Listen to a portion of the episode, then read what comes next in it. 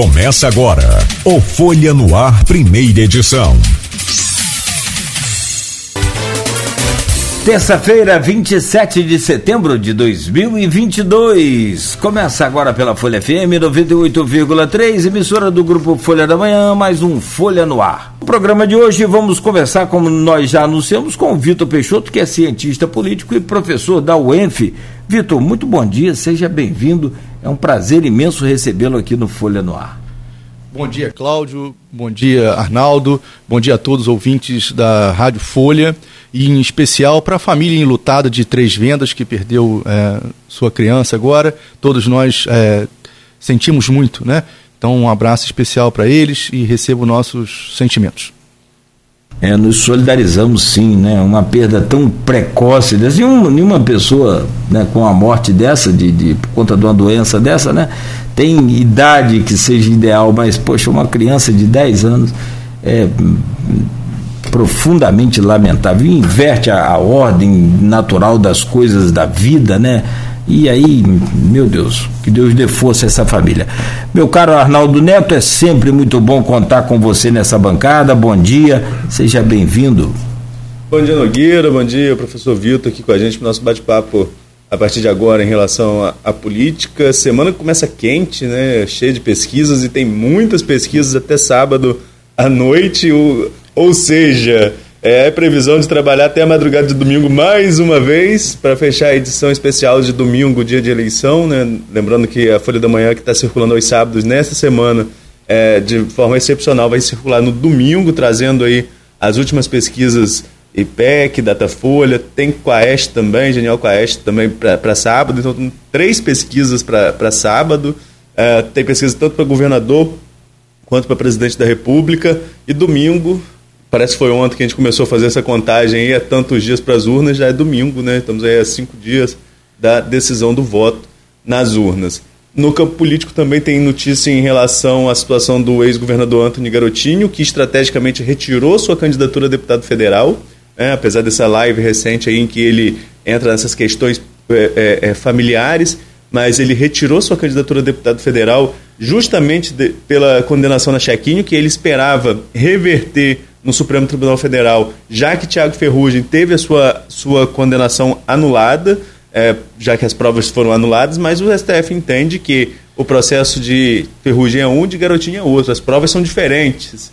Né? Lembrando que no caso de Garotinho tem até a questão de coação, é, é outra, outras provas relacionadas ao mesmo processo. E por isso o STF entendeu que a condenação do ex-governador deve ser mantida. Com, com essa condenação, além de outras questões e outras pendências judiciais, ele continua inelegível. No, a, a, princípio, ele vota esse ano, muitos anos que ele não, não votava, né? mas esse ano ele tem o direito a voto é, recuperado, pelo menos a princípio.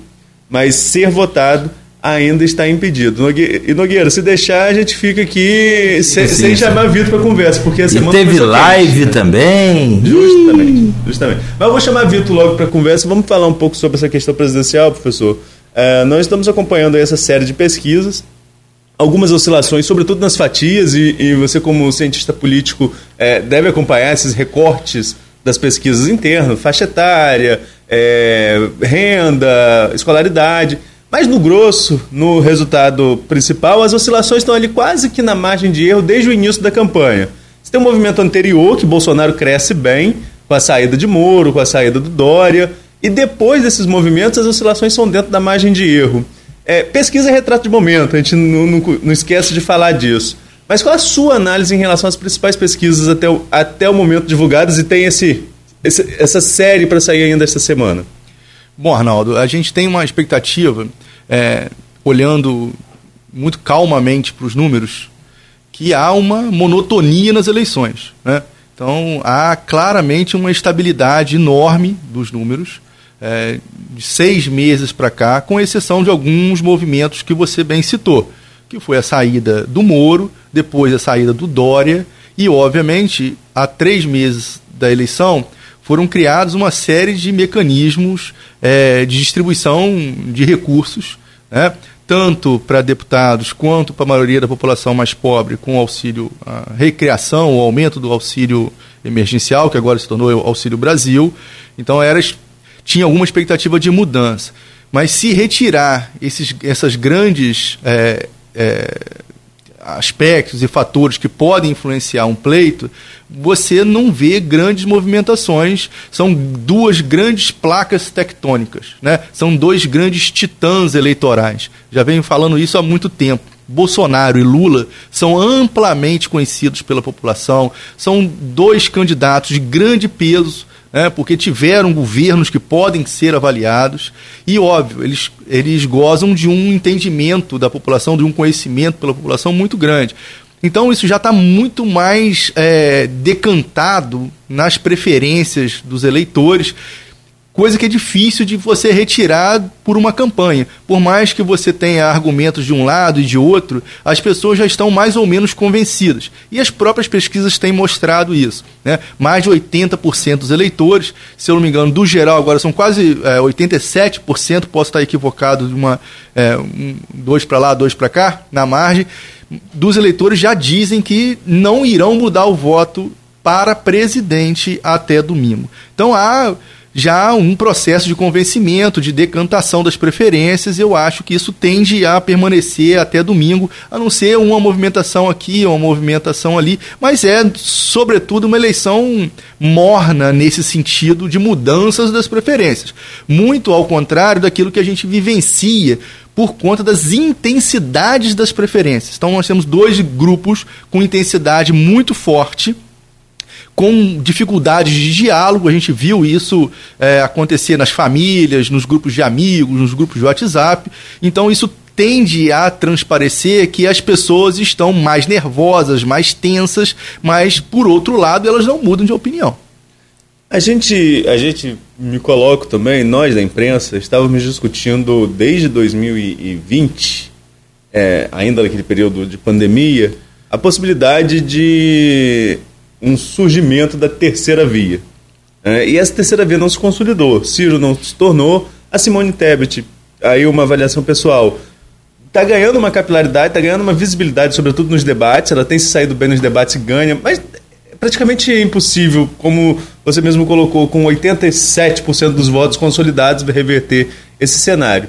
Mas a minha pergunta a você, como cientista político: nós questionamos a polarização mas o eleitor gosta dessa polarização, parece que ele é, é, aposta nessa polarização desde o primeiro turno, desde sempre. Então, Arnaldo, é característica de uma eleição majoritária.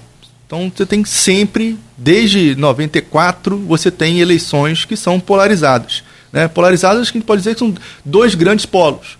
Né? Então, nós tivemos PT e PSDB desde 94 disputando né, as preferências. É, com exceção das eleições de 2014, em que nós tivemos uma disputa entre os terceiros colocados, em que somados poderiam chegar acima do segundo colocado, no mais, assim, no mais é, é característica da eleição presidencial brasileira. Com a entrada de Bolsonaro, desorganizou aquele, aquele cenário que nós tínhamos em 2018 e agora há um reposicionamento. Mas Bolsonaro veio a substituir um dos polos. Né, que era o PSDB. As terceiras forças sempre têm um grande problema. Né, inclusive dos personagens conseguirem se eleger depois. Você pode pensar no, né, nos Garotinho, por exemplo, que em 2002 teve é, uma votação expressiva. Sim, né? Votos. Então, são, acho que são 14% do, do eleitorado, se não me falha a memória. Depois nós tivemos o próprio Ciro, né? tivemos é, Marina também.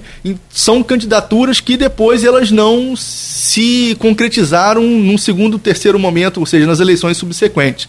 É uma característica da eleição majoritária no Brasil. A gente vê isso também na maioria dos municípios brasileiros, com as 5.568 eleições que nós temos. Vemos isso também nas eleições para governo do Estado. Na maioria delas tem dois polos, né? podem mudar um ou outro polo, mas na maioria das vezes fica entre é, duas grandes forças por conta da característica das eleições majoritárias. A gente pegar é, a característica, desculpa, das eleições majoritárias e, e teve um, você usou uma expressão interessante, né, que são duas grandes placas, os dois polos, mas é, por exemplo, o discurso do Ciro, nós tivemos a oportunidade de entrevistá-lo aqui enquanto pré-candidato. Ciro tem um discurso técnico, um discurso que chega ao economês, entre aspas, e você acaba tendo dificuldade de penetrar as camadas mais, menos escolarizadas da população com esse tipo de discurso. Lula e Bolsonaro não, são figuras mais populares. Goste ou não de um ou de outro, são figuras populares que falam a linguagem do povo. Isso é um diferencial? É ser, conseguir ser ouvido por todo mundo que vai votar? Olha, Arnaldo, se a gente resgatar, por exemplo, a característica do Fernando Henrique Cardoso, também era absolutamente técnica. Ele era criticado por ser professoral, digamos assim, mas atingia a grande camada. Eu acho que está muito menos na, na capacidade do emissor, que é o Ciro, do que na própria mensagem, né? que é uma mensagem pouco palpável para as pessoas entenderem o que está significando ali por trás. Né? É, eu ouvi também dizer, como você, muito sobre a equipe técnica do Ciro, mas é uma discussão que ela é uma discussão acadêmica, né? não é uma discussão que chega à população. E isso não é um problema da população, é um problema de quem está emitindo né, aquela mensagem especificamente. Professor, é, essa, essa eleição como é? Copa do Brasil são dois jogos, né, Arnaldo? Que é, parece que o Corinthians vai usar a camisa do Fluminense.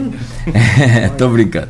Essa eleição é meio que uma partida, é uma decisão de dois jogos, sendo que o primeiro aconteceu em 2018 e o segundo é agora, porque na verdade o que, que aconteceu com a Lava Jato e com a retirada do Lula do cenário? É, Bolsonaro virou o que virou, deu aquela onda, elegeu o Itzel, que aí sai é, é, remendando vários assuntos, mas eu não quero entrar nesse detalhe, eu quero entrar é, nessa pergunta. Seria um, uma decisão de dois jogos?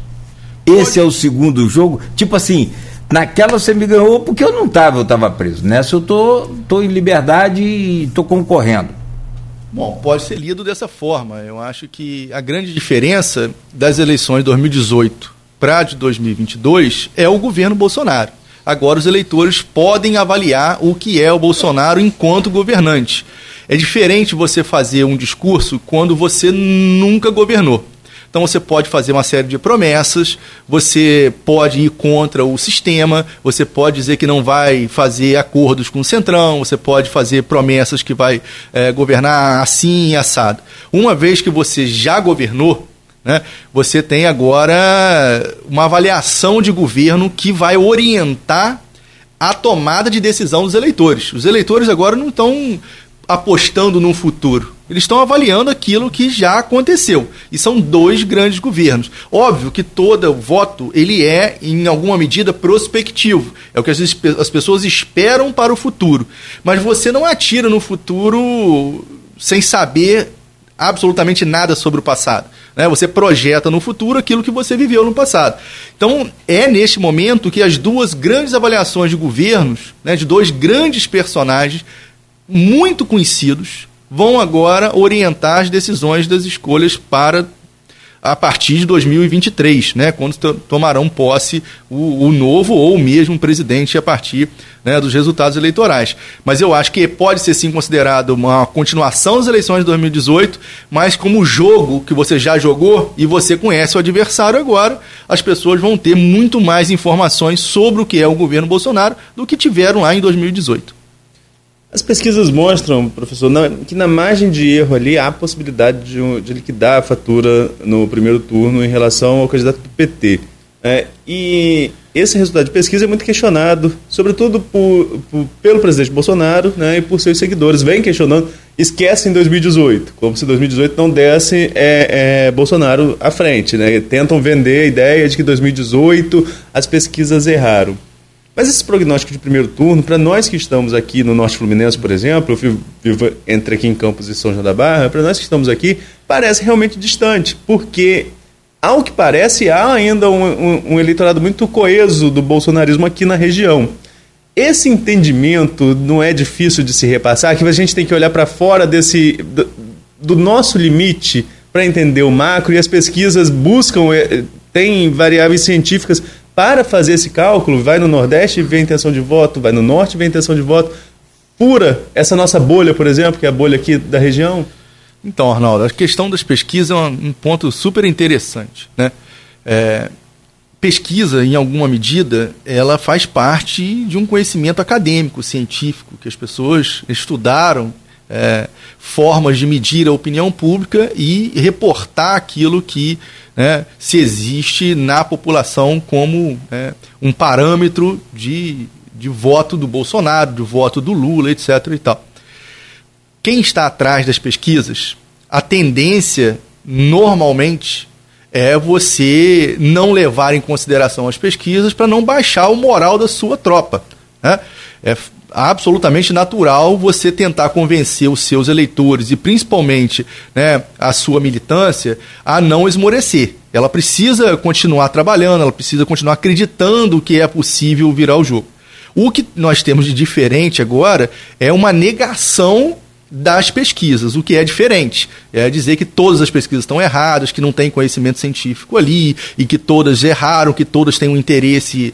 É, é, conspiratório por trás, etc. e tal. Aí isso a gente viu repetir quando era a questão é, da cloroquina, vimos como era a questão da ivermectina, vimos como era a questão das vacinas, enfim, tudo que a gente percebeu durante a pandemia de negar a ciência, negar a OMS, negar a vacina, negar as pesquisas, a gente está vendo agora também com as pesquisas eleitorais se repetir. Faz parte já de um discurso, de uma retórica de negar a realidade né, muito específica de determinados grupos na população. Agora, a realidade é inexorável. Ela vai acontecer e no domingo todos vão verificar. O que nós temos já de histórico das pesquisas é acerto. Né? Pesquisas podem errar? Pesquisas podem errar sim, e elas estão dentro de um contexto específico. Por exemplo, o intervalo de confiança de 95% das pesquisas prevê que 5% das pesquisas estarão erradas a margem não vai cobrir aquilo que a gente espera que aconteça nas urnas. Mas isso é estatística, isso é uma questão que é esperada. A probabilidade de erro está calculada naquela pesquisa ali. Algumas errarão, algumas errarão. E a gente sabe quando errarão. Previamente, 5% das pesquisas muito provavelmente estarão erradas. Mas as pesquisas não podem ser utilizadas também, eu acho que vale a pena a gente afirmar isso, para poder prever voto ela é um diagnóstico daquele momento. Hoje a configuração do jogo está assim, amanhã os eleitores podem, né, no, no escurinho da urna, mudar seu voto. E é por isso que muitas vezes as pessoas pegam pesquisas de duas, três semanas antes das eleições e comparam com os resultados e dizem, olha, a pesquisa errou. Né? Na realidade, a pesquisa é, foi pinçada né, uhum. de forma muito maliciosa lá atrás para descredibilizar todo o processo de pesquisas eleitorais que nós temos, que é muito sério no Brasil. São várias empresas, ela não é controlada pelo Estado, ela não é controlada por um grupo único. Há uma multiplicidade, há uma pluralidade de empresas e, obviamente, elas próprias têm interesse de manter o mercado de pesquisas, que é fazer o correto e acertar é, os seus resultados. É verdade, né? Tem interesse é. e tem, tem, que fazer pesquisa na próxima eleição também, né? Precisa de capital. Teve e... até um. Ah, desculpa, não. Não, só para concluir, porque até no, no, grupo de WhatsApp do programa aqui, antes de chegar, eu cheguei falando sobre, eu coloquei lá uma matéria da Jovem Pan News, né, que é um veículo de comunicação que há uma, uma tendência claramente bolsonarista, né? É, é claramente bolsonarista e, e, e foi de propósito, foi para pegar um nicho de mercado que eles acharam é, é interessante e lá mesmo tem uma, tem uma matéria da Jovem Pan que diz que desde a redemocratização, todos, uh, Ibope e Datafolha, os principais institutos do país, acertaram a tendência em todas as pesquisas. Só tem um diferencial, a eleição de 2018. Acertou a tendência, Bolsonaro na frente com, com Haddad em segundo, mas os valores distintos, né, Vitor? Então, tanto Bolsonaro quanto Haddad foram super subestimados naquela eleição pelos institutos. Né? Tanto o primeiro colocado quanto o segundo estavam subestimados e eles, na urna, apresentaram é, maior número de votos daquilo que estava previsto. Mas tem uma especificidade daquela eleição. Né? Como ela foi uma eleição como esta de hoje, muito é, intensificada nas suas preferências, o voto útil, no último momento, ele tendeu a favorecer tanto o Haddad quanto o Bolsonaro. Então a terceira força, que eram os outros eleitores, os outros, os outros candidatos, foram totalmente é, minguados, digamos assim, né? E esses votos transferidos para tanto para Bolsonaro quanto para Haddad naquele momento, onde havia um antipetismo muito grande, onde havia um medo da esquerda é, enorme contra Bolsonaro. Então, acabaram que esses dois personagens foram subestimados pelas pesquisas e, no último momento, os eleitores encaminharam para esses dois candidatos. Então, assim, ela não errou, é, como você bem disse, é, acertou o posicionamento dos dois, mas ambos os candidatos foram subestimados naquele momento. As pesquisas pegaram também, e aí a imprensa já divulgou, esse chamado voto envergonhado. Essa eleição ela é, ela é bem diferente é, do que diz respeito às outras polarizações.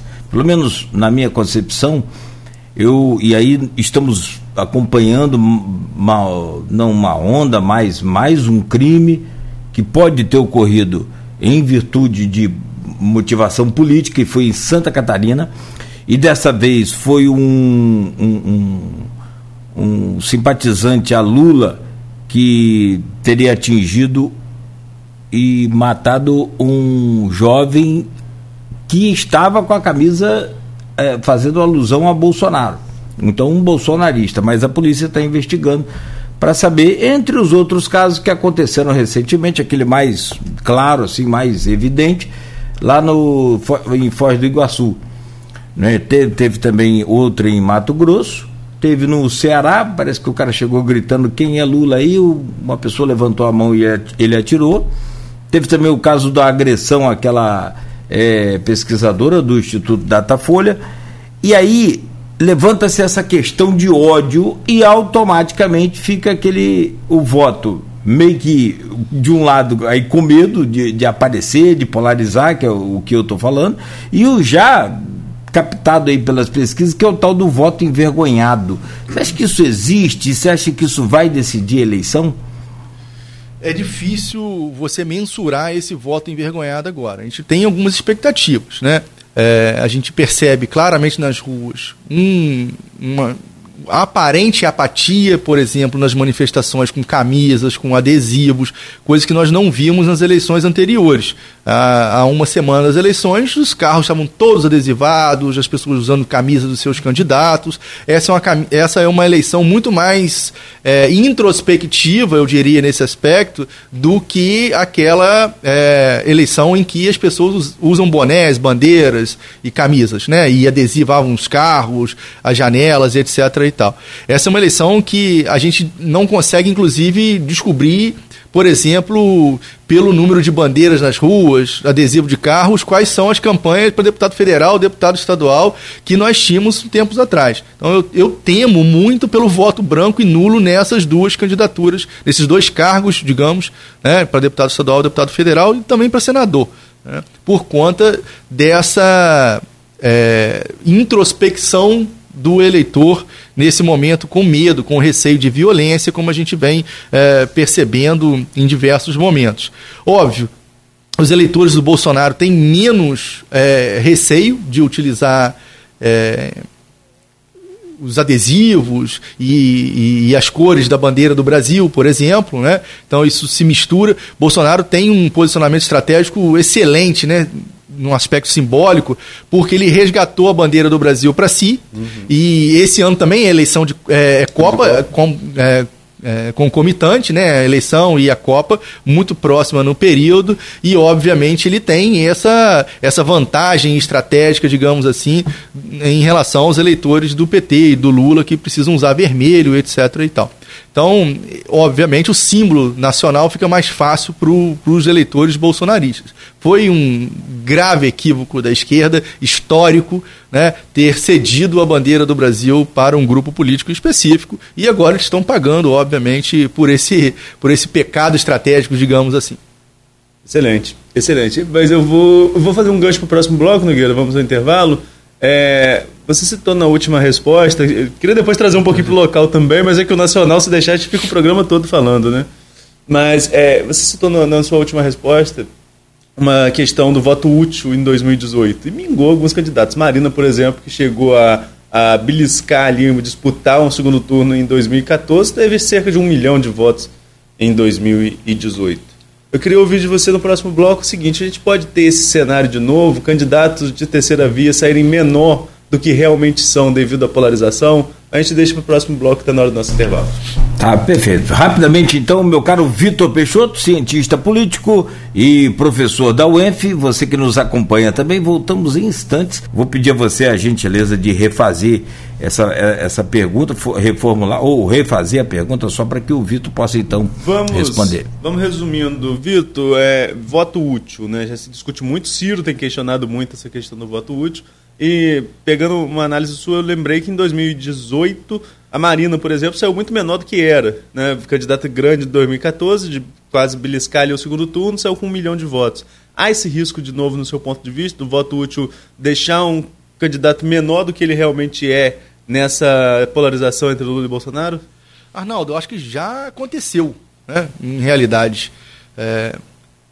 Para ser sincero, essas eleições começaram no primeiro dia que Bolsonaro assumiu a presidência. Né? Uh, Bolsonaro continuou fazendo muitas campanhas, mobilizando o tempo inteiro, muito mais no aspecto eleitoral do que de governo. Bolsonaro fez, foi um presidente, né?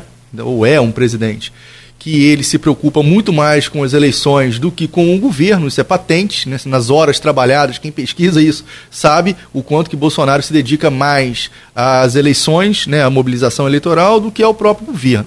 Isso antecipou muito as preferências. Quando Lula volta a ficar elegível em 2021, as duas forças se reestabelecem e as eleições de 2018, como bem colocou o, o Nogueira, não terminaram. Né? Elas continuaram dentro de um processo de mobilização. O que, na minha opinião, impediria, em qualquer circunstância, a emergência de uma terceira via. Tanto que o próprio Ciro e, mais tardiamente, a Simone Tebet, mas antes da Simone Tebet é, ser lançada, já tinha sido cogitado o próprio Moro, o próprio Dória, o próprio Mandetta, vários nomes já foram tinham sido testados naquele momento e não conseguiam proeminência e não conseguiam porque as duas placas tectônicas já estavam ali estabelecidas. Então, na minha opinião, para responder objetivamente a sua pergunta, é o voto útil já foi dado. Né? Então, nós temos aí o Ciro com entre 5, 6, 7 pontos percentuais nas pesquisas, Simone entre 4 e 5 pontos. Muito provavelmente eles não vão passar de 10%, de 10% né, dos votos coisa que foi o que terminaram os terceiros colocados nas eleições de 2018 também. Né? A gente não pode esquecer que o próprio Alckmin terminou muito mal a campanha de 2018 com 4 é, por cento dos votos também, que é outro exemplo desses que você citou. O Ciro, é, a Marina, o Alckmin, que eram candidatos que poderiam ser considerados terceira via naquele momento, e o Henrique Meirelles, não é isso? Todos eles, assim, a grande maioria deles está é, na frente que o, o o Lula organizou, né? Marina, Henrique Meirelles, Alckmin, né? Boulos, é, vários candidatos daquela eleição hoje apoiam Lula, mas foram é, minguados, né? No último momento em 2018. Agora eu acho que ele já, esse momento já aconteceu. Né? Eu acho que vai ser entre 8 e 10% que esses é, candidatos de terceiros colocados, digamos assim, eles terão. E já essa, essa, essa migração já aconteceu. Existe um, um, questionamento em relação à passagem de primeiro para o segundo turno num cenário em que acontece segundo turno. Né? As pesquisas, como nós falamos aqui, ainda mostram uma possibilidade na margem de erro de liquidação em primeiro turno, mas está dentro da margem de erro. E nós falamos aqui em intervalo de confiança de é. pesquisas e, e, dentro do intervalo de confiança tem essa questão da margem de erro. É, mas é difícil quem passa para o segundo turno virar. Eh, quem passa o segundo turno em segundo virar uma eleição. Você acha que é esse cenário mesmo que as pesquisas mostram que deve se repetir? Por que será que tem essa dificuldade? É o tempo de campanha? Deveria ser um tempo maior? Ou já é a consolidação que vem se arrastando tanto tempo que acaba impedindo uma virada num segundo turno? Eu acho que só vai se prolongar mais uma questão que praticamente está definida entre os dois candidatos. É incomum alguém que está é, no exercício do mandato entrar com tanta desvantagem assim para um, um segundo turno. Essa é a grande inovação dessas eleições. Se tem alguma coisa diferente de 2022, que nós não havíamos experimentado ainda é, no curto período que nós temos de eleições democráticas no Brasil pós-88, é exatamente o mandatário, né, o que na ciência política chamada, é, chama de incumbent, né, ele entrar numa disputa é, de uma forma precária, como Bolsonaro entrou nesse momento, como há seis meses atrás tinha 25% das intenções de voto, 23%, 25%. Então isso é o incomum dessas eleições.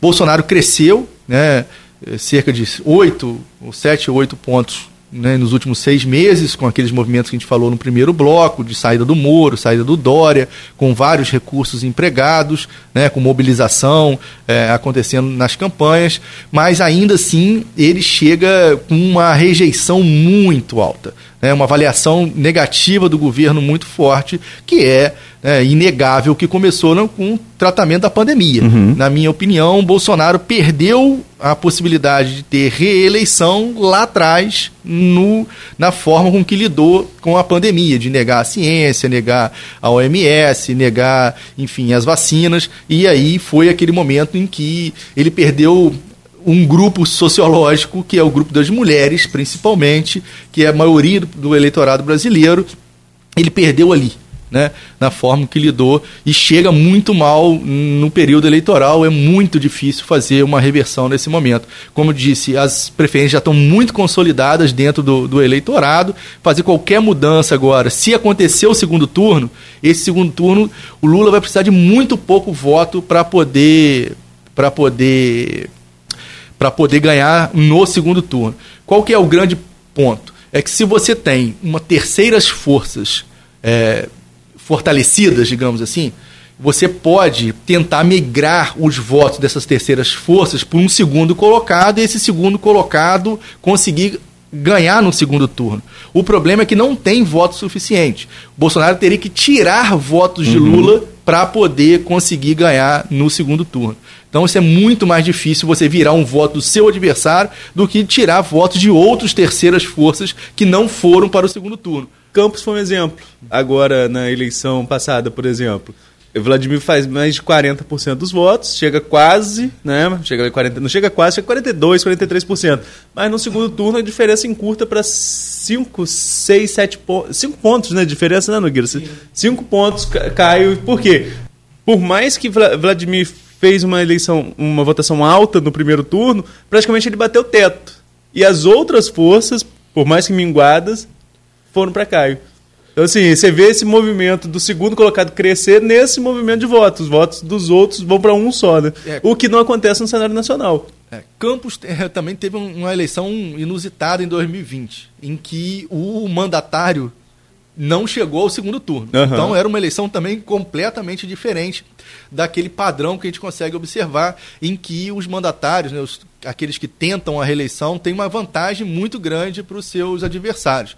Em média, 65, 66% dos candidatos que tentam a reeleição conseguem se reeleger. Isso para prefeito no Brasil. Né? E aquela eleição de 2020 foi uma eleição muito sui generis em campo. Né? Aliás, Campos é muito sui generis em vários aspectos. Né? E aquele não foi diferente. Aquela eleição ali, você não ter Rafael Diniz no segundo turno foi uma, uma, uma, uma experiência muito diferente. Assim.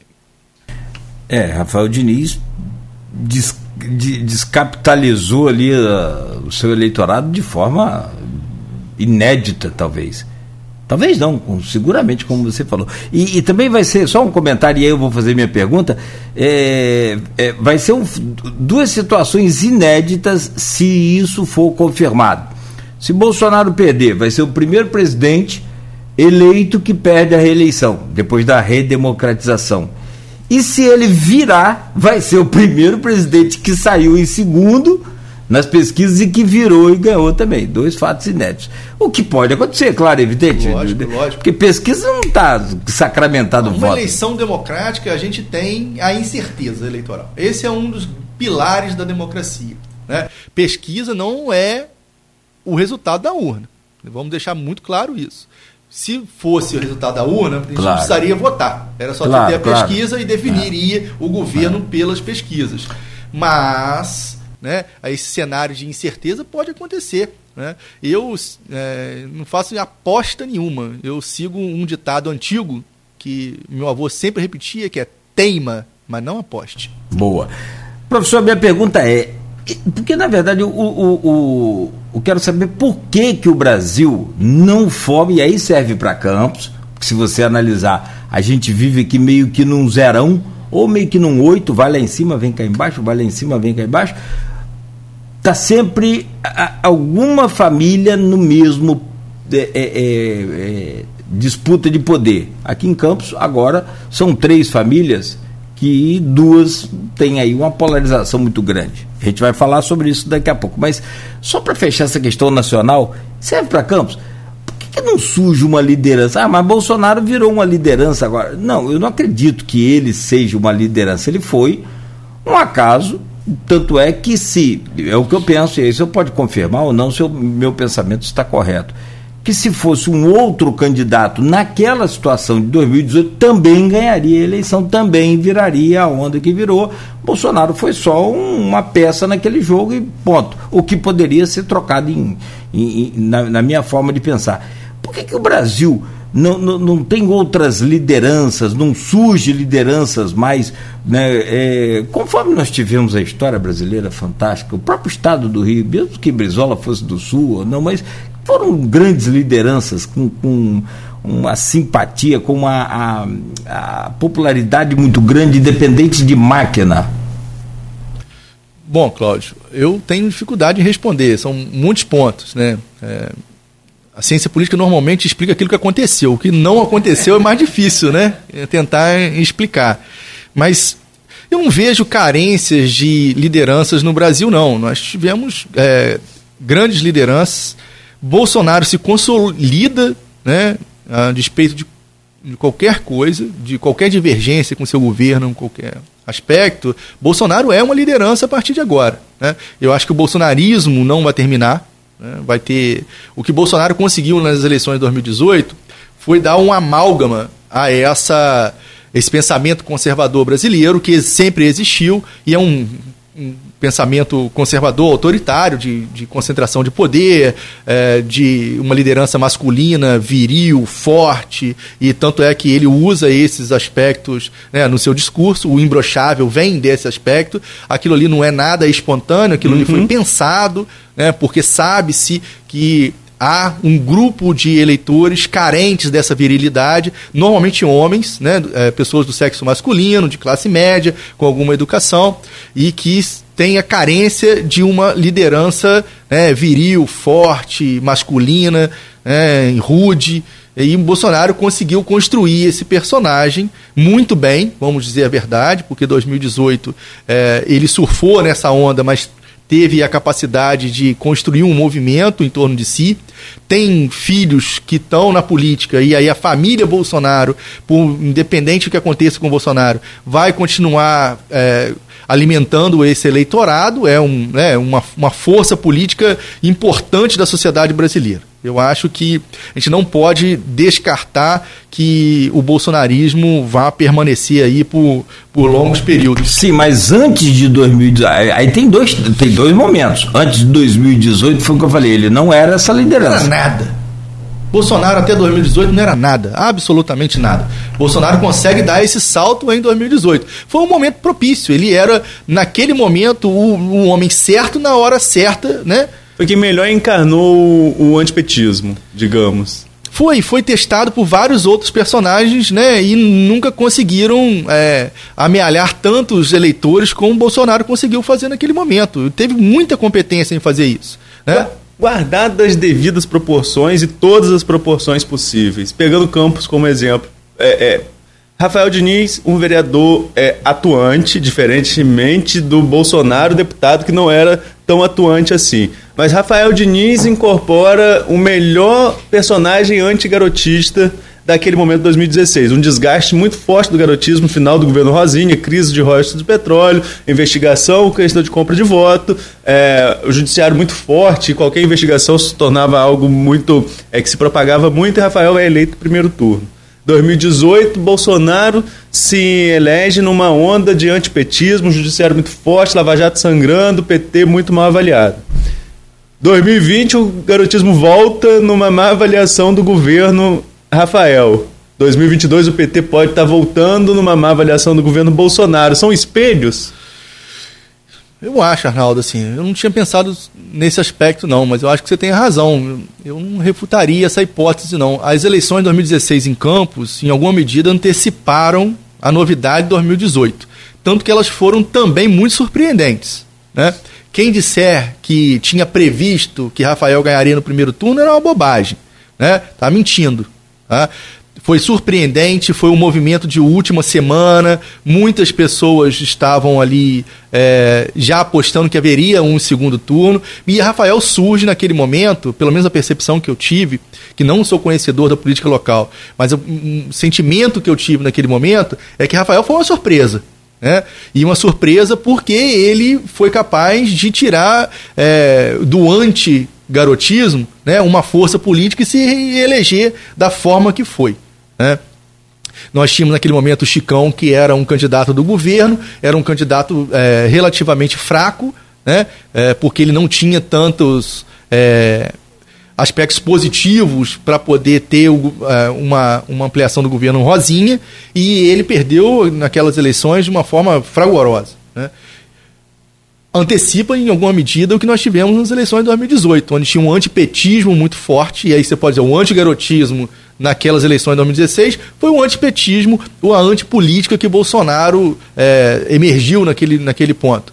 Né? E ambos não depois de ser governo né, não poderiam mais trazer a força que tinham aquela é, política, aquele pensamento do antigarotismo para Rafael e do antipetismo para Bolsonaro. Os dois têm governos para poder serem avaliados. Rafael não chegou nem no segundo turno e Bolsonaro está aí em situação em desvantagem nas pesquisas claríssima né, é, a partir do seu governo. Então agora já não é mais o Rafael que representa o antigarotismo e o Bolsonaro que é o antipetismo. Os dois têm, tiveram governos para serem avaliados. E eleições é isso. Quando você tem mandatários concorrendo, não é um sentimento é, subjetivo, é uma avaliação do governo que vai acontecer.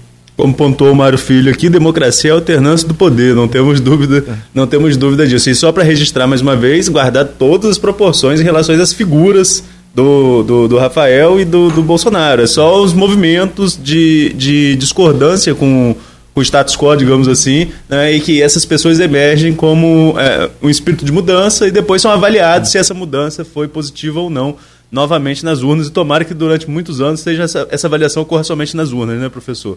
É bom a gente pontuar isso, que a democracia é importante. Eu vou trazer aqui uma pergunta dos comentários. Tem a pergunta aqui do Edmundo Siqueira. Ele coloca o seguinte: a extrema-direita está em evidência na Itália, em um país que sempre teve grupos desse espectro. Bolsonaro foi o primeiro no Brasil. Acho que Edmundo fala da redemocratização para cá e alguns cientistas políticos, alguns analistas têm dúvidas se colocam Bolsonaro como extrema direita. Tem gente que ainda acha que é uma, uma que é um ser um, um personagem de direita e não de extrema. Aí são questões de divergência, mas Edmundo coloca aqui na visão dele como extrema direita. Aí ele coloca: você acredita que o bolsonarismo irá enfraquecer ou acabar com a possível derrota do Bolsonaro? Ou veículos como a Jovem Pan e outros manterão viva essa linha política, esse discurso dessa linha política? É, como é que chama o. Edmundo Siqueira. O Edmundo, eu tendo a achar, tendo a acreditar, isso não é ciência, né? Essa é uma aposta no futuro. O que eu estou te dizendo é o meu pensamento, o meu, o meu sentimento, digamos assim. Não estou falando isso embasado em nenhum tipo de, de histórico ou qualquer coisa que o valha. A minha, a minha expectativa é que o bolsonarismo vai arrefecer, porque não vai ter mais a máquina. Né? Então, assim, todo grupo político fora da máquina, ele tem menos poder. Então, ele vai depender, como ele bem colocou, de veículos de imprensa que não vão ter mais os recursos que tem do patrocínio que vão ter. Então, a gente sabe que isso vai é, tender a arrefecer, a diminuir, mas é, sumir, desaparecer não vai não, porque o bolsonarismo ele é maior do que Bolsonaro. Né? O bolsonarismo está dentro das pessoas. O bolsonarismo é um tipo de pensamento autoritário conservador presente é, é, no eleitorado, na população brasileira, faz parte da cultura política brasileira e eu acho que Bolsonaro faz esse amálgama. Né? E o bolsonarismo agora se tornou um movimento é, forte por conta é, desse amálgama que Bolsonaro deu e ele tende a arrefecer fora do poder. Você falando em máquina e, e, e atração de, de, de, popularidade. Deixa eu te perguntar então uma questão. É, eu ouvi ontem alguém dizer, até da campanha do, do Bolsonaro, em resposta ao que eu vou te perguntar, ele, a pessoa disse o seguinte: não, se não fosse o Auxílio Brasil lá na pandemia, e se não fosse agora o aquele auxílio emergencial, perdão, e se não fosse agora o Auxílio Brasil, Bolsonaro não tinha nem os 20%. É, você acredita que ele quando conseguiu é, é, é, já angariar é, novos eleitores ou manter ou, ou criar aí novas oportunidades de entrar nas famílias de classe mais pobre onde o Lula domina com esse Auxílio Brasil, que aí tem o auxílio taxista, o, o é, fala Pix também, né? Tem vários nomes. Que foi esse projeto Kamikaze de 42 bilhões de, de, de reais para manter esse programa até pelo menos dezembro. Ano que vem não se tem ainda a ideia se vai realmente manter, se, se for manter, vai ser os mesmos 600, deve cair para 400, enfim. Você acha que isso rendeu voto a ele para ele estar com esses 30% e, e não cair? Ou não é isso? Cláudio, esse é um assunto para anos e anos de pesquisa. Né? Como que as pessoas é, reagiram eleitoralmente a esses incentivos é, econômicos que foram dados há três meses das eleições. A gente, é, eu posso dizer, por experiência própria, por ter estudado o impacto do Bolsa Família. O Bolsa Família foi um programa que teve muito impacto eleitoral na mudança geográfica do voto Lula de 2002 para 2016, mas ele teve um impacto porque ele foi baseado em cima de outras políticas. Ele foi um símbolo especificamente do governo.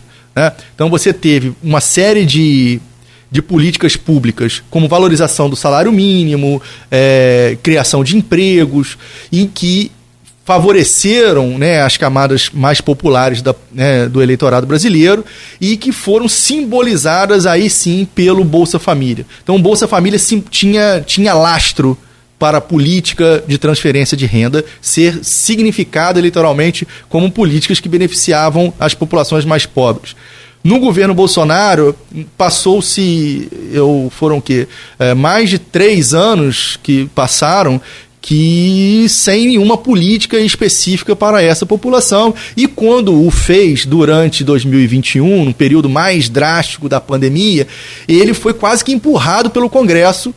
Chegou a público dizer que não queria o 600, né, que aquilo era um, uma irresponsabilidade fiscal, enfim, ele acabou pregando contra a própria política que poderia beneficiá-lo. Né. Quando chega em 2022, a três meses das eleições, ele implementa uma política né, e que foi referendada pelo Congresso. Né? Nem a oposição Sim. teve capacidade de dizer não. E não poderia ter dito mesmo. Né? É, naquela situação. Se você está lutando para que haja é, combate à miséria e à pobreza. E você vota contra o auxílio, é, seria um tiro no pé da oposição naquele momento só que se torna uma política sem autenticidade para poder beneficiar os eleitores mais pobres. Né? Fica claro que é uma medida eleitoral. E essa e os eleitores parecem não ter perdoado né, esse abandono durante os três anos e meio de governo e ter ressignificado essa política é, agora, há três meses das eleições, como meramente eleitoral né, é, não era amor, né, era cilada. Então, né, os eleitores perceberam claramente essa diferença. Né? Boa. Ô Neto, você quer fechar e mudar para virar a chave aqui? Vamos, pro... vamos falar no próximo bloco um pouquinho, professor Vitor Peixoto, cientista político, nosso entrevistado de hoje. Vamos falar um pouquinho no próximo bloco sobre o cenário Rio de Janeiro e, e em especial Norte Fluminense, que tem muita coisa que pode impactar de uma eleição para outra aí. Estamos com Arnaldo Neto, conversando com Vitor Peixoto, que é cientista, político e professor da UENF. Arnaldo, eu volto com você, por favor. Vitor, essa eleição presidencial polarizada e, e, como você disse durante o programa, que começou desde 2018 ela meio que abafa as outras disputas. E você também chegou a pontuar isso, que as pessoas podem até ter uma, um grande número de pessoas que não vão votar para deputado estadual, federal. Mas essas disputas, estadual, federal, sobretudo, elas acabam sendo um rearranjo ou um pré-arranjo das disputas municipais, já que grupos políticos demonstram força de acordo com o apoio de determinados candidatos. Campos tem a particularidade, o prefeito Vladimir tem seu candidato a deputado estadual, que é o deputado Bruno Dauari, que é o candidato dele desde 2014. Uh, ah, você tem o Rodrigo Bacelar, que teve uma ascensão meteórica na política fluminense de, desde que adquiriu um mandato de deputado estadual. E na, na apuração paralela ao, ao resultado oficial, a disputa do Bacelar com, com, com o Bruno é um reflexo do que está na força política campista, ou pode ser esse reflexo. Você concorda que pode ser esse reflexo, que isso vai interferir de alguma forma no rearranjo das forças? Bom, Arnaldo, certamente você tem muito mais conhecimento para poder falar desses meandros da política municipal do que eu. Né? Vou te colocar o que, que eu tenho como sentimento, o que, que eu vejo né, com médio e longo prazo né, e, obviamente, buscando os antecedentes de Campos. Nós tivemos é, famílias que dominavam e dominam a política local, né, os candidatos das eleições de 2020 eles eram todos ligados, né, os principais, né, com exceção de uma ou outra candidatura de esquerda, como foi da Natália e, e da é, Odisseia. Odisseia né? Todos os demais candidatos foram é, representantes diretos ou indiretamente dessas famílias. Né? Nós tivemos Rafael, que, cujo avô tinha sido prefeito, e o pai vereador. Nós tivemos o próprio Caio Viana, cujo pai foi prefeito e a mãe deputado estadual de um grupo político bastante específico de Campos, né, do Arnaldo Viana. Nós tivemos o, o Calil, como é que é o nome? Bruno. Nome? Bruno Calil, que representava a família Bacelar, né? não era de sangue, mas ele era é, representante direto dos Bacelar. Né? Eu acho que nós temos em Campos um quadro que eu poderia denominar de oligarquias competitivas, né, dessas famílias que disputam o poder e elas é, foi pulverizado, digamos assim, com a entrada de uma força é, que, apesar de tradicional, né, o Bacelar, o, o, o pai é, do Rodrigo, é, que, me, que, era do sindicato Marco Bacelar, Marco Bacelar, Bacelar né, e essa entrada muito forte, que não tinha grandes poderes é, há dois mandatos atrás. Né? Rodrigo passou a ter mais poder é, na política local e no Estado a partir da sua atuação na Assembleia Legislativa no processo de impeachment do Witzel. Não é isso? É, vocês podem me corrigir se eu estiver equivocado. Mas ele é uma força relativamente nova que desequilibrou é, a relação de forças no campo municipal. E Garotinho, né, a família Garotinho, está se vendo pela primeira vez é, diante de um adversário de peso porque tá com a máquina, né, o domínio da máquina estadual na mão e fica contra, obviamente, o domínio da, da máquina municipal.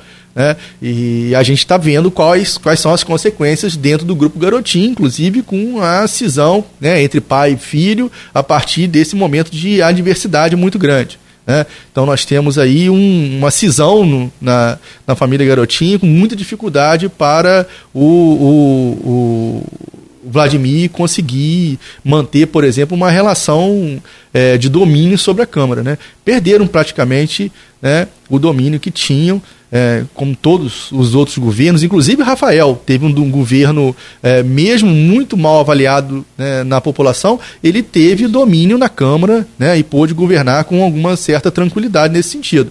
Ele não tinha uma oposição, por mais que tivesse sempre garotinho no pé, ele não tinha uma oposição da Câmara como o Vladimir vai ter certamente agora nos próximos meses.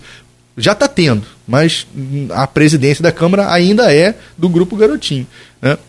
Mas pelo que tudo indica, vai perder essa, essa proeminência na Câmara aí nos próximos meses. Né? Já que você citou a Câmara, vamos, vamos, vamos nesse movimento aí. Você deve ter acompanhado né, toda essa novela que vem acontecendo em relação à Câmara. Teve uma eleição que foi antecipada, o Grupo Garotinho perdeu, como você bem pontuou.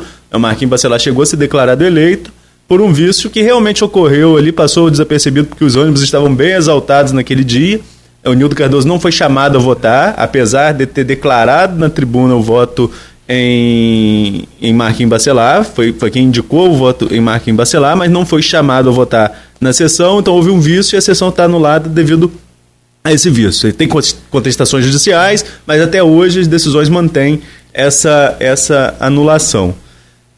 Eu falei sobre o impacto da eleição de 2018, na, de 2022 na de 2024.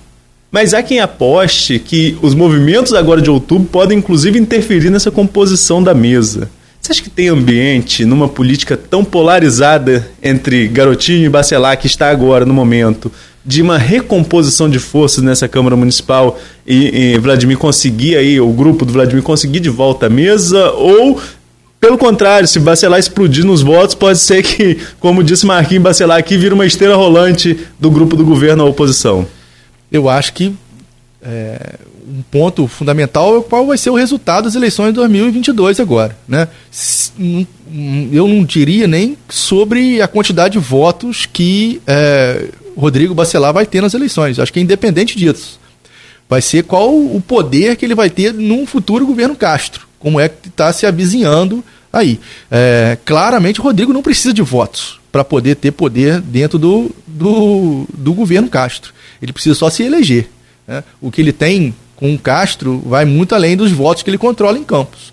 E aí eu acredito que esse poder da máquina estadual vai pesar muito para poder controlar, obviamente, ter influência sobre a Câmara Municipal de Campos. E aí o, são 12 ou 13, que é a grande questão, né? Se vão ser 12 ou se vão ser 13, quem é que vai conseguir é, fazer essa virada? Eu acho que num eventual governo Castro é muito ruim para o Vladimir. Vamos fugir um pouquinho de Campos, já que você citou Castro, vamos falar do Rio de Janeiro, nosso tempo está tá chegando ao fim, Vitor. É, Rio de Janeiro, essa polarização país, você acha que consegue se repetir na polarização a disputa do Estado? Ou é mais fácil uma terceira força chegar aí nessa, nessa eleição? A terceira força hoje seria também o PDT, seria com o Rodrigo Neves. E a polarização está entre Castro e Freixo. Qual a sua visão desse, desse cenário da disputa no Rio de Janeiro? Então, nós temos no Rio uma posição muito próxima à posição de Minas Gerais, por exemplo. Né? Nós temos um candidato tentando a reeleição. Né? Castro, apesar de não ter sido eleito, é, nas, ele foi eleito, mas ele não, não era o primeiro da chapa uhum. né? em 2018, como o Zema foi, né? no momento de. Num, num movimento de arrasto que Bolsonaro teve. Né? Então, tanto o Witzel quanto Zema foram frutos desse movimento bolsonarista, digamos assim, de 2018. Né? Tanto Minas Gerais quanto Rio, nós temos os governos tentando se afastar da figura de Bolsonaro. Né? Então, Castro, apesar de ser um bolsonarista, apesar de ser do movimento religioso, ele meio que esconde Bolsonaro das suas propagandas, né, do seu horário eleitoral. Ele tenta não nacionalizar as eleições para o Estado. Né, contrário de Marcelo Freixo e ao contrário de Calil também em Minas Gerais, em que ambos tentam se amparar na figura do Lula para poder é, ter aí né, os benefícios dos eleitores de esquerda, digamos assim, ou anti-Bolsonaro nesse momento. Né? Mas, ao que tudo indica, é uma eleição também polarizada, que nós iremos para segundo turno, mas com muita chance do Castro ser reeleito. Acho difícil o Freixo, com as suas características, é, com a sua plataforma, é, conseguir virar uma eleição contra Castro que tem a máquina na mão, que tem o movimento da Alerge, né, com muitos acordos com as prefeituras, é, como está salvo o melhor juízo, se houver interferência do, né, do Poder Judiciário com as investigações, com os escândalos que estão correndo, mas ao que tudo indica, os eleitores não estão muito preocupados com o que acontece com, a, com esses escândalos, não. Né? É, Castro continua muito bem avaliado, é, conseguiu reverter o quadro de desconhecimento da população, já que ele assume é, a partir do impeachment de Witzel e consegue fazer acordos políticos com a Assembleia, com os prefeitos e, obviamente, é, coordenar a máquina a seu favor. Agora, é, há um movimento em relação à direita e esquerda no Rio de Janeiro, né? Castro pode ser visto como um nome da direita ou ainda é um desconhecido para que a gente possa falar no espectro político? Porque há quem diga que nessa polarização no Rio está um empate técnico, segundo as pesquisas, Lula-Bolsonaro. Conversávamos aqui nos bastidores. Acho que aqui no interior há uma vantagem ainda pró-Bolsonaro maior, mas que equilibra de acordo com o número de eleitores ser for, é maior na capital, né? Agora, há quem diga, por exemplo, que dentro do próprio governo tem divisões, o que é natural. Eu lembro de 2014 tinha o, o, o Dilmão e o Aezão né, que era o movimento Dilma, Dilma Pezão e o movimento Aécio Pezão, que rachou dentro do governo do Estado. Há quem diga que existe esse tipo de movimento também dentro do governo Castro. Mas há quem.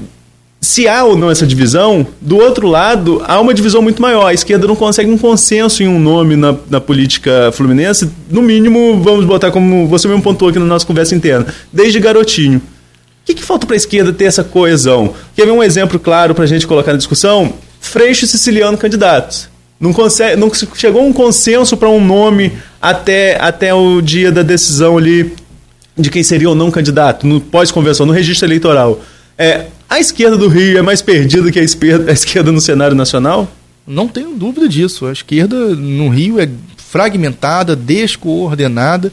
E eu não diria nem só a esquerda, não. O campo progressista né, no estado do Rio tem muita dificuldade de se coordenar.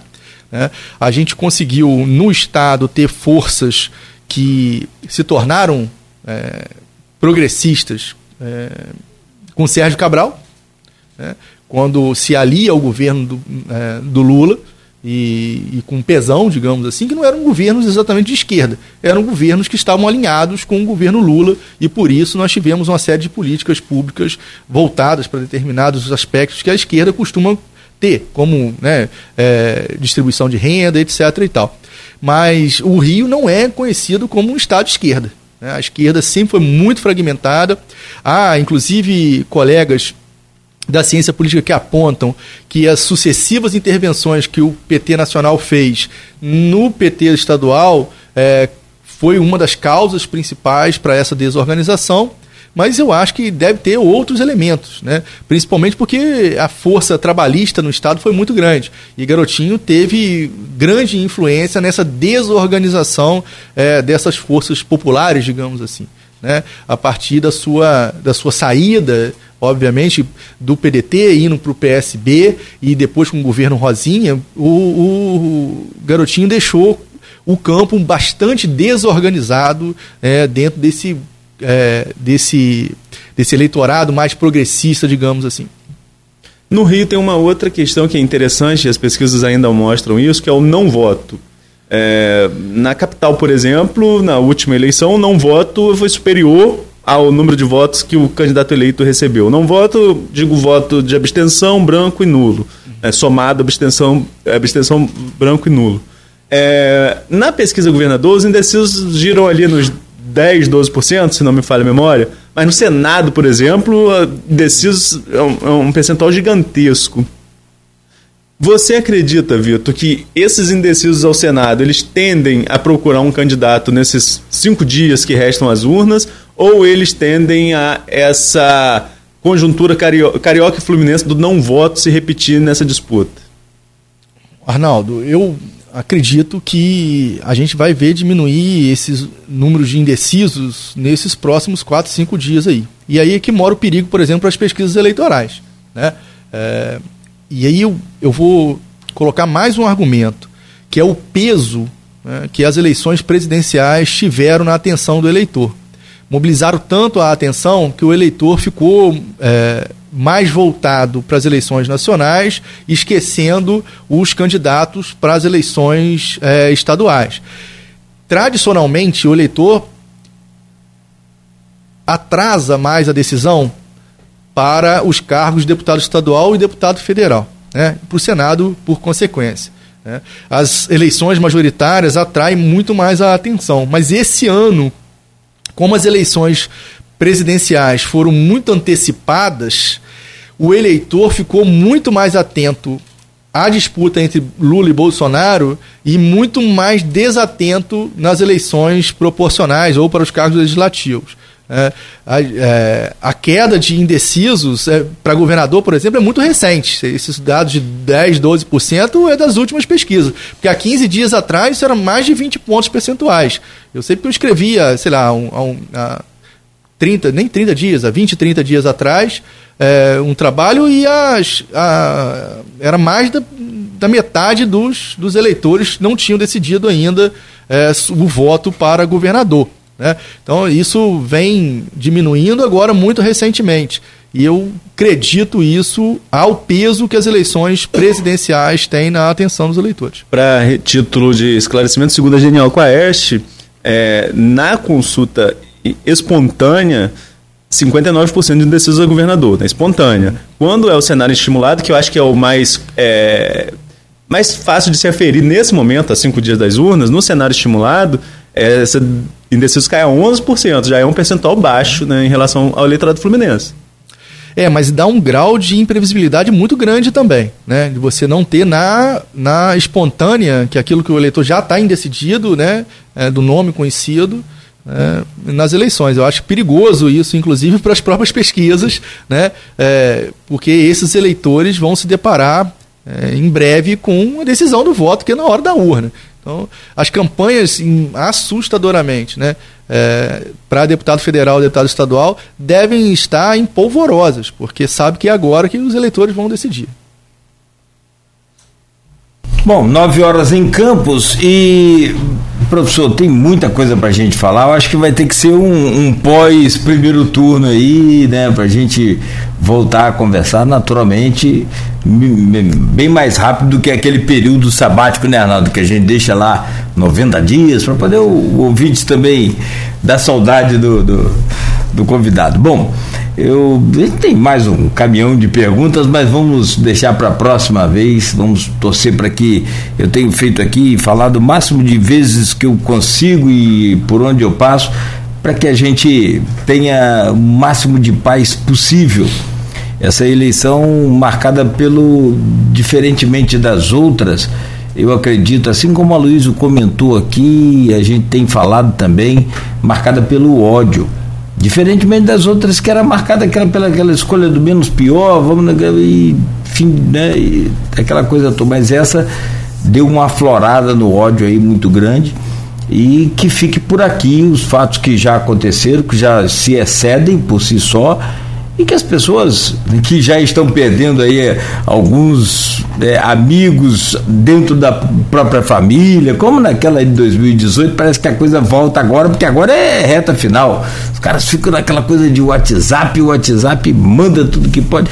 Então, procure desconsiderar, não leia. Se quiser, até bloqueie uma semana depois de desbloqueia. É o que eu tenho procurado falar aqui e acredito que seu pensamento também não deve ser diferente. Não, eu aproveito para desejar a todos uma excelente eleição. Lembrar que é só mais uma eleição e que nós teremos outras, né? Tudo passa.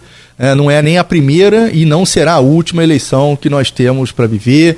É, as divergências fiquem no campo das ideias, dos argumentos, em que todos os campos é, políticos possam ter a chance de colocar né, as suas preferências, que a gente possa se encontrar, obviamente, nas urnas né, e que a maioria decida. Né, e que a gente possa ter uma eleição de paz, uma eleição de tranquilidade, que nossos conflitos sejam é, resolvidos com pedras de papel que são exatamente as cédulas que nós depositamos digitalmente nas urnas, que são absolutamente confiáveis, né? Tem que Como... você falar que você queria cédula de papel aí. Não, mas é, existe um ditado na ciência política que é as eleições são é, as urnas, né? Elas são é, os votos são pedras de papel que você pode tacar, obviamente, aquele papel na urna, não vai machucar ninguém. Uma forma diferente de dizer que nossos conflitos devem ser resolvidos, né? De forma no voto né, de forma a debater as nossas ideias no campo da argumentação